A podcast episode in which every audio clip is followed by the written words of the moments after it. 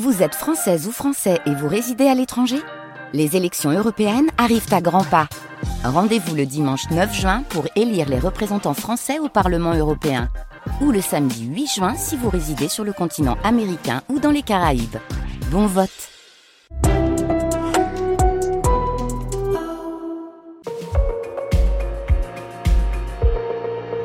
Les matins de France Culture, Guillaume Erner. Et dans ces enjeux internationaux, le Pakistan, pourquoi expulse-t-il les migrants afghans depuis le mois d'octobre? Plus de 165 000 immigrés afghans en situation irrégulière ont dû fuir le Pakistan où ils s'étaient jusqu'à présent. Réfugiés, la date butoir pour leur départ ayant été fixé au 1er novembre. Depuis, les pouvoirs en place ont promis le recours à des arrestations puis à des expulsions, alors que le pays est en proie à une crise politique, économique et sécuritaire de grande ampleur. Qui sont ces Afghans concernés par ces expulsions? Bonjour Didier Chaudet. Bonjour. Vous êtes chercheur associé à l'Institut français d'études sur l'Asie centrale. Que représente aujourd'hui la population afghane? Immigrée au Pakistan Les autorités parlent de pratiquement 1,7 million de personnes en situation irrégulière.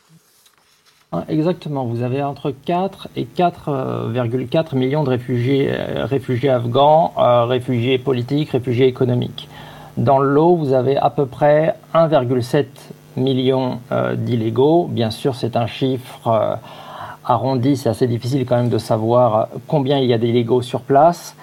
Et aussi 1,4 enregistrés légalement comme réfugiés. Le problème, c'est que ceux qui sont euh, enregistrés comme réfugiés avaient reçu des cartes d'identité temporaire, des cartes d'enregistrement, des preuves d'enregistrement qui avaient une date limite, le 30 juin 2023. Donc la grande question qui se pose maintenant, c'est qu'est-ce qui va arriver à ces réfugiés plus tard? Hmm.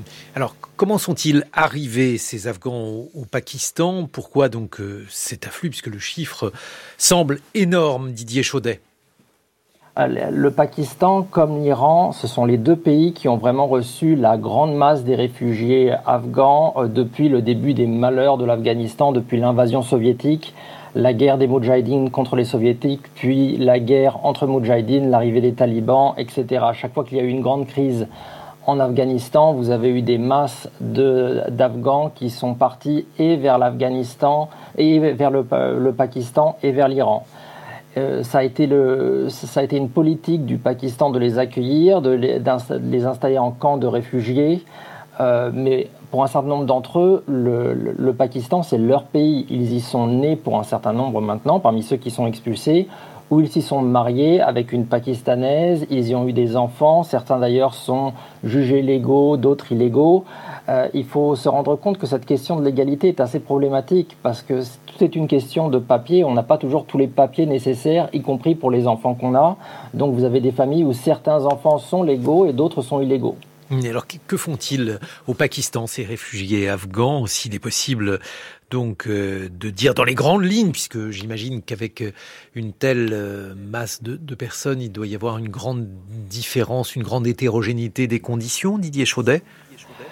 Pour beaucoup de personnes, ils se sont installés, ils font partie de la, vie locale pakistanaise, ils travaillent, ils se marient, leurs enfants sont scolarisés à l'école pakistanaise. Mhm. Pour un certain nombre de personnes qui sont renvoyées en Afghanistan, comme je vous l'ai dit, ils n'ont jamais vu l'Afghanistan de leur vie, ils considèrent le Pakistan comme leur pays, donc euh, ils se sont intégrés de fait. Là-dessus, on peut vraiment faire un parallèle avec ce qui s'est passé en Iran.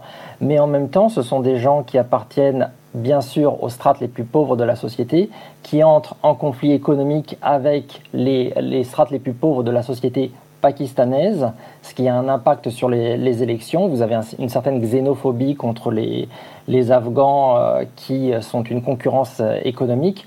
À côté de ça, il y a un autre problème face à la population pakistanaise, le fait que les Afghans aujourd'hui sont associés à la montée en puissance du TTP, aux attaques terroristes récentes et euh, face à cette situation. C'est-à-dire, là, il faut nous en dire plus, Didier Chaudet, sur ces attaques euh, terroristes récentes. Que s'est-il passé et euh, comment tout cela est-il vécu au Pakistan? Tout simplement, depuis la chute du, du, précédent régime en Afghanistan, vous avez une montée en puissance du TTP, le, le, parti des talibans pakistanais, qui veulent récupérer les zones tribales, qui veulent imposé pour certains même un régime à la Taliban euh, mhm. au Pakistan et qui frappe euh, l'armée pakistanaise qui, qui, attaque la légitimité de l'État pakistanais pour ce qu'il est. Euh, et de fait, ils avaient été chassés en 2014, ils reviennent en force aujourd'hui, notamment dans les zones tribales, dans les zones à majorité pashtun. Et sur les 24 attentats terroristes forts qui ont marqué les esprits cette année au Pakistan, 14 auraient été menés, selon en tout cas les dires du, du Pakistan lui-même, par euh, des Afghans venus récemment euh, au, Pakistan. Donc ce rejet euh, de la présence afghane au Pakistan est aussi lié à une question sécuritaire. Mhm. Oui, alors j'imagine effectivement que cela ne doit pas arranger les choses, d'autant que le climat politique s'est largement dégradé ces dernières années au Pakistan. Pouvez-vous nous expliquer pourquoi?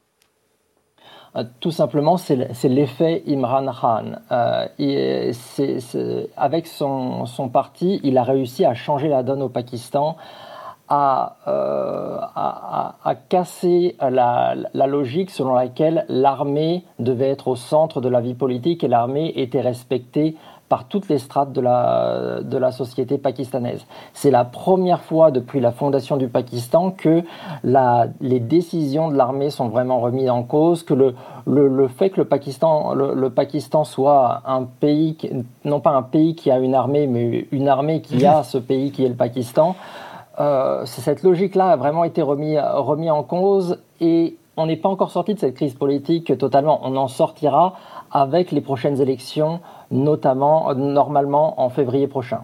Oui, alors il y a des élections législatives le 8 février prochain. Quelles sont les conséquences imaginables sur le sort de ces Afghans? Quoi qu'il arrive, euh, une bonne partie de, de, ces, euh, de ces, résidents euh, irréguliers en, au, Pakistan seront renvoyés d'une façon ou d'une autre. La situation économique et sécuritaire du Pakistan fait que il n'y a pas vraiment euh, d'autres solutions. Les choses peuvent être différentes si la communauté internationale aide le Pakistan à gérer ce flot, de, réfugiés, mais j'ai quand même quelques doutes. Euh, on peut prendre un exemple. Mhm. Les Américains disent eux-mêmes qu'ils n'ont que qu'il y a encore 25 000 Afghans au Pakistan qui devraient avoir le droit à un visa spécial parce qu'ils ont travaillé avec l'armée euh, américaine. Ils ont évoqué ce chiffre quelques jours avant la date butoir euh, du 1er novembre, date à laquelle tous les irréguliers devaient rentrer en Afghanistan ou être expulsés. Et pour les Pakistanais eux-mêmes, c'est un chiffre extrêmement bas. Et je n'ai entendu parler que, de, que des Américains qui avaient fait ce type mhm. d'action. Je ne sais pas ce qu'il en est des Français, je ne sais pas ce qu'il en est des, des Européens. Pourtant, des, euh, des, Afghans ont aussi travaillé pour l'armée française et pour d'autres armées associées à, l'OTAN. Je n'ai pas le sentiment d'un intérêt très grand pour le sort de ces, euh, euh, de, de, ces Afghans. De ces personnes, mais c'est terrible parce que donc j'imagine que le retour au pays en Afghanistan pour ces Afghans-là, mais aussi d'ailleurs pour les autres, ça doit représenter une situation bien sombre particulièrement sombre pour ceux qui ont reçu des menaces euh, pendant des années, euh, pendant que les, talibans montaient en puissance et qui se sont échappés en désespoir de cause euh, en 2021, mais même sans être ciblés politiquement, la situation économique, humanitaire afghane, qu'on a peut-être oublié, mais qui est bien réelle, est désastreuse. Mhm.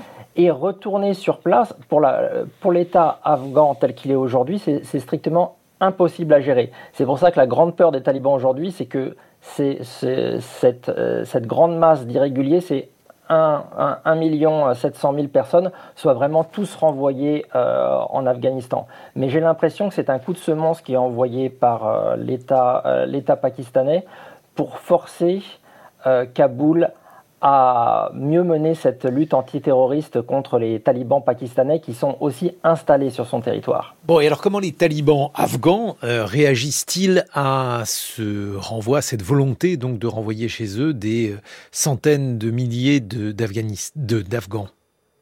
En fait, euh, ils sont quand même dans une situation assez difficile. On imaginerait qu'en effet, ils réagiraient extrêmement violemment et il y a une certaine haine anti-pakistanais chez certains talibans afghans. On a tendance à l'oublier. Le taliban afghan euh, est aussi un nationaliste pashtun. Il considère donc qu'une une partie du territoire pakistanais devrait revenir à l'État afghan, aujourd'hui à l'Émirat.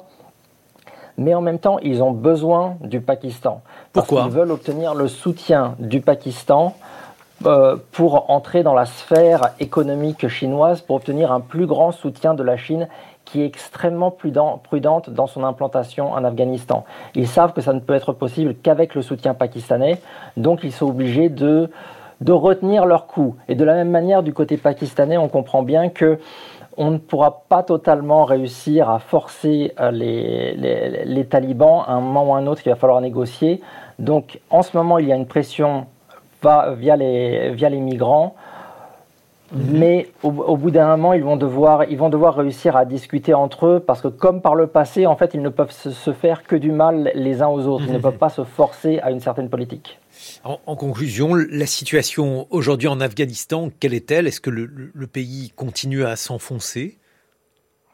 Le, pays ne peut que s'enfoncer sans aide internationale. On n'a pas, pas réussi à créer avant 2021, malgré une présence de presque 20 ans sur place, une économie qui pouvait fonctionner sans aide internationale. Et à partir du moment où l'aide internationale a disparu, euh, le pays souffre. Tant qu'il n'y aura pas de reconnaissance internationale, le pays continuera à souffrir. Il n'y aura pas de, commerce normal, il n'y aura pas d'investissement et le, le, pays stagnera avec un risque d'écroulement en interne. Et si les talibans s'écroulent, la situation est tragique maintenant, elle deviendra désastreuse au niveau régional ensuite. Ah oui, ça veut dire que le, seul espoir pour euh, l'économie afghane, c'est l'aide extérieure. J'ai vu que le pavot régressait euh, énormément aussi. La culture du pavot, c'est la BBC qui disait ça aujourd'hui, ce qui est une ressource de moins, avec évidemment d'autres problèmes euh, imaginables pour cette culture, Didier Chaudet. Ah, exactement, le, pavot baisse, mais les méthamphétamines augmentent. Donc il, faut faire très attention avec ces, ah. affaires de drogue, parce que les talibans ont toujours été très bons en termes de, business ils se sont repositionnés. Exactement. Et ils sont devenus leaders euh, sur, sur le marché. Et en fait, quand ils avaient arrêté de, de, cultiver le pavot en 99-2000, il faut regarder les prix à ce moment-là. En fait, ils avaient 5 ans de stock. et ils attendaient que les prix euh, réaugmentent. Donc en fait, on, aussi au niveau international, il y a un jeu qui se, se, joue où on nous fait comprendre que les talibans peuvent réduire le trafic de drogue, mais si on ne les reconnaît pas, si on ne les réintègre pas dans la communauté ah internationale, ils euh, vont, ils vont persister. Merci beaucoup Didier Chaudet. Vous êtes chercheur associé à l'Institut français d'études sur l'Asie. Dans quelques secondes, on parle science avec Madame Delbo.